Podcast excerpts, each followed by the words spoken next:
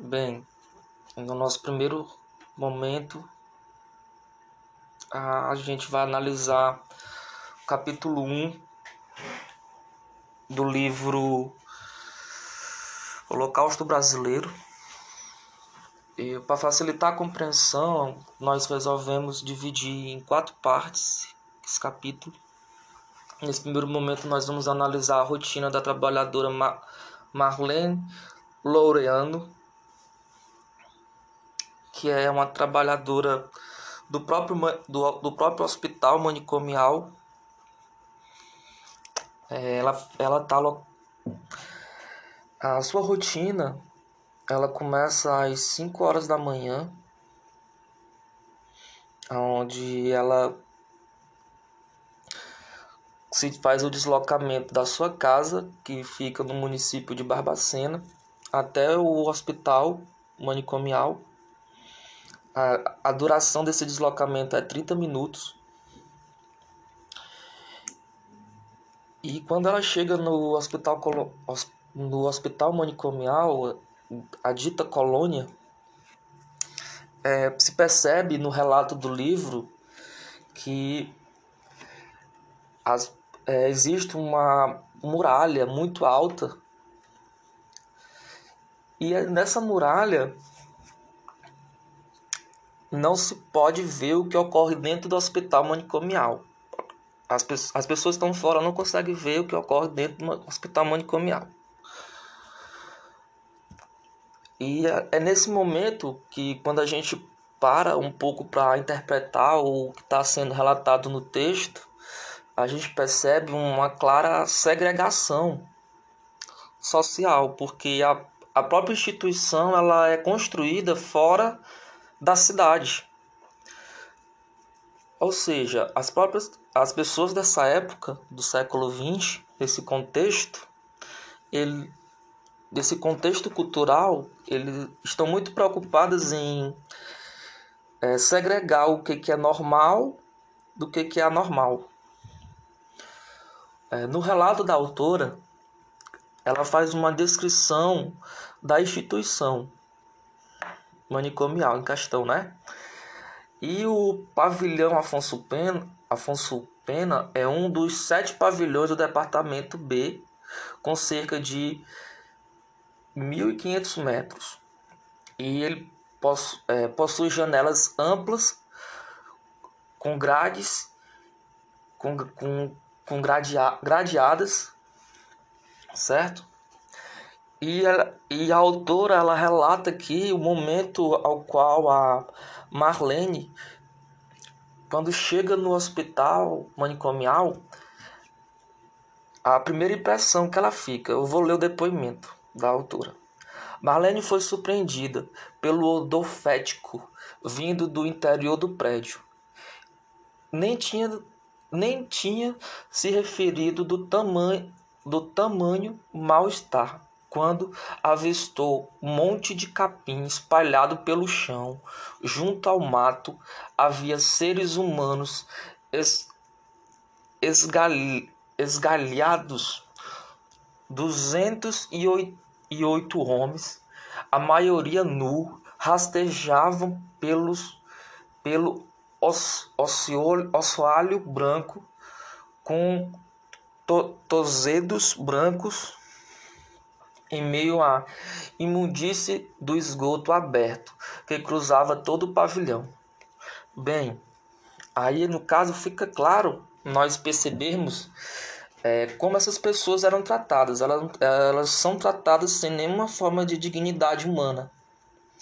Nesse momento não existe essa palavra é, acolhimento, tratamento psicológico, não existe nenhuma forma dessa, de palavras assim. Essas pessoas, como eu já frisei no depoimento anterior, elas perdem a sua identidade, elas são colocadas como números, são tratadas como coisas, às vezes per perdem em si até o seu próprio o seu o, o próprio pertencimento como sujeito que pertence a um coletivo elas, elas deixam de se pertencer ao deixam de pertencer a um coletivo maior a classificação de homem, de humano.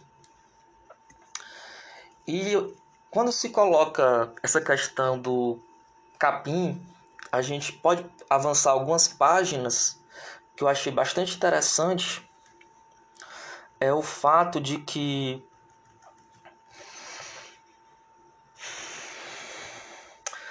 é, essa ideia de colocar uma camas feito é, feito capim foi desenvolvida por um pelo chefe do Departamento de Assistência Neuropsiquiátrica de Minas, de Minas Gerais, José Consenso Filho, como alternativa para o excesso, para o excesso de gente. Isso se deu é, devido a, a economia de espaço nos pavilhões, a, a querer uma economia de espaço no pavilhão para caber muito mais pessoas trazidas pelos trens. No caso, os trens vão ser o nosso próximo tópico, mas eu não vou adiantar isso. Vamos voltar para o início de nossa análise. Bem, a nossa trabalhadora, a trabalhadora em questão, a qual a gente está analisando, ela comenta, a, a autora comenta que ela foi contratada como atendente psi, psiquiátrica.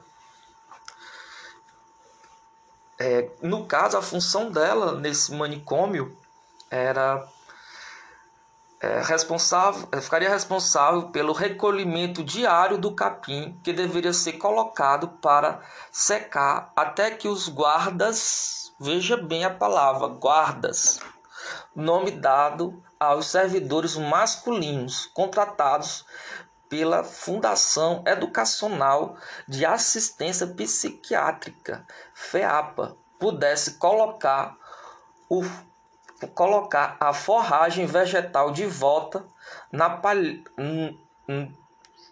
colocar a forragem de volta no pavilhão ao final do dia. Aí a gente vê um relato de como era a dinâmica da instituição, certo?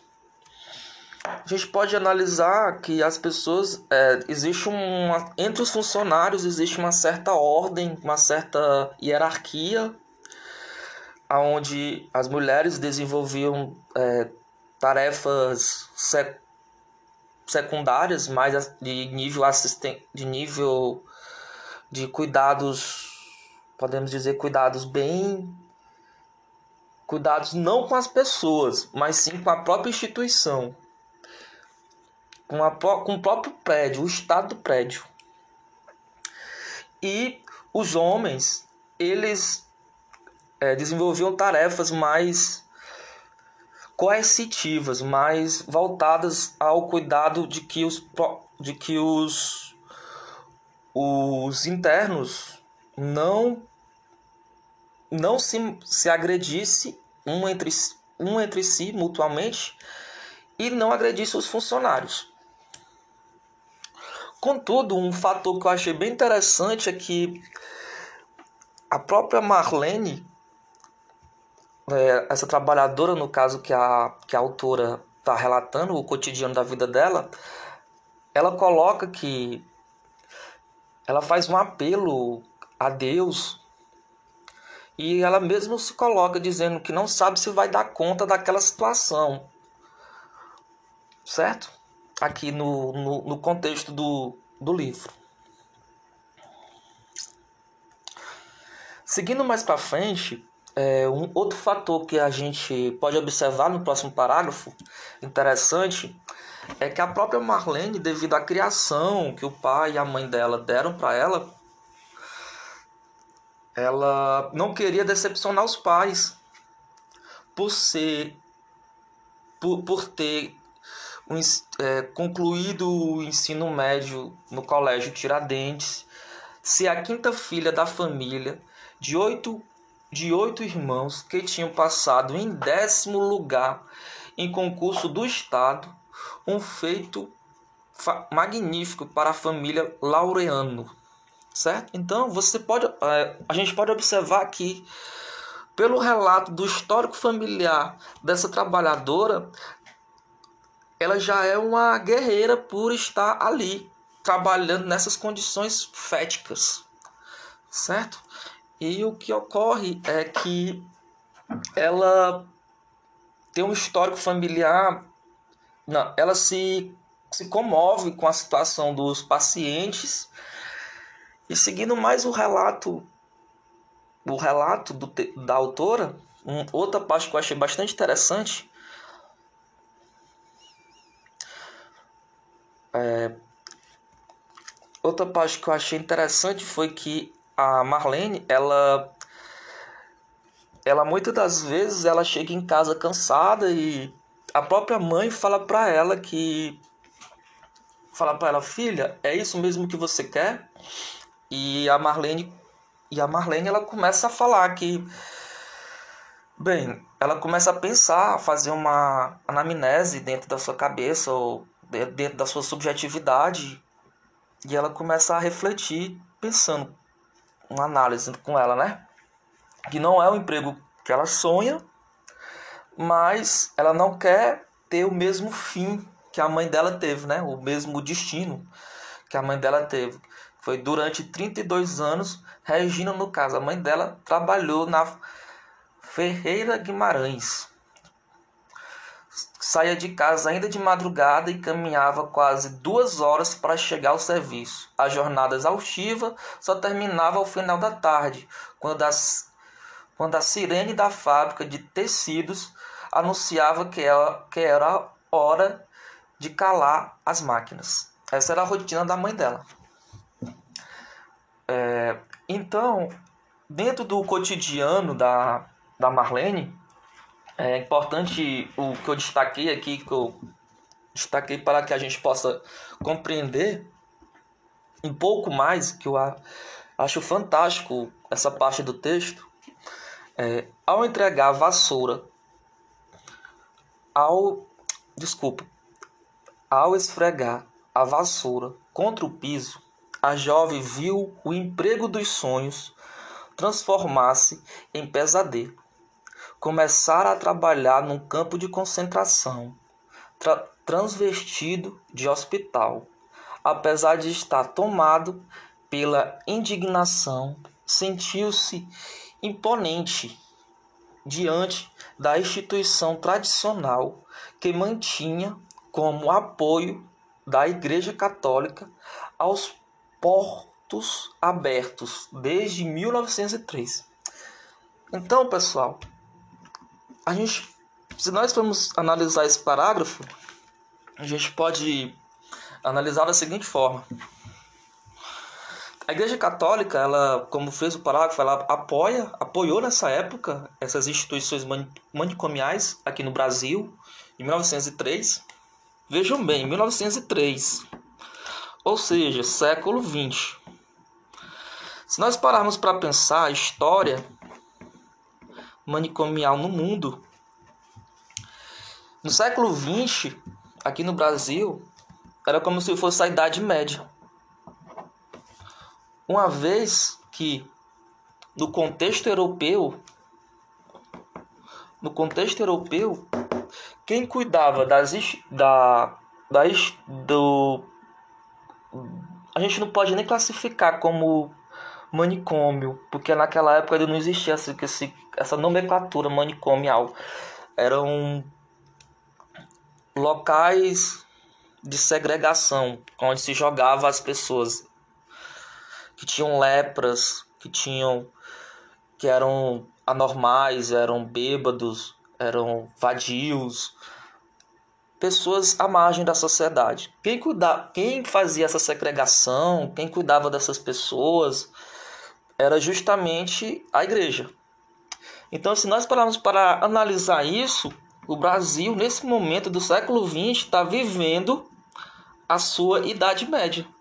Enquanto na Europa, nesse momento, está existindo lutas antimanicomiais, é, está na Itália está tá existindo a primeira reforma antimanicomial dando início ao nosso a nossa análise. Uma coisa que eu achei bem, bem importante é frisar, bem, dando início, dando prosseguimento à nossa análise, uma coisa que eu achei importante frisar é o fato de que essa essa ideia de segregação e que, que foi endossada pela própria Igreja Católica, ela teve início com a teoria eugenista, que sustentava a ideia de limpeza social fortale é, e assim fortalecendo o, a justificativa da implantação dos hospitais manicomiais. E a gente pode. E eu, e eu fiquei me perguntando o que, que é essa teoria eugenista. Nunca ouvi falar. É, é uma teoria baseada na genética de que seria possível criar seres humanos melhorados a partir do controle genético dos mesmos. Esse aprimoramento não seria, porém, apenas biológico, mas também social, psicológico, econômico e cultural. Veja bem, vamos analisar isso. Essa teoria eugen, eugen, de eugenia, ela quer, ela quer procurar um, ela quer tentar desenvolver um ser humano na sua plenitude. Você pode ver que é uma análise multifacetada, né? Social, psicológico, econômico, cultural e biológico. Ou seja, é uma análise de cinco campos distintos do ser humano. Tanto eu, eu, é, endógenos como exógenos, tanto de dentro do ser humano como para fora do ser humano. É, dando prosseguimento à nossa análise, é, vai ficar para o próximo tópico, que será os trem dos doidos, certo?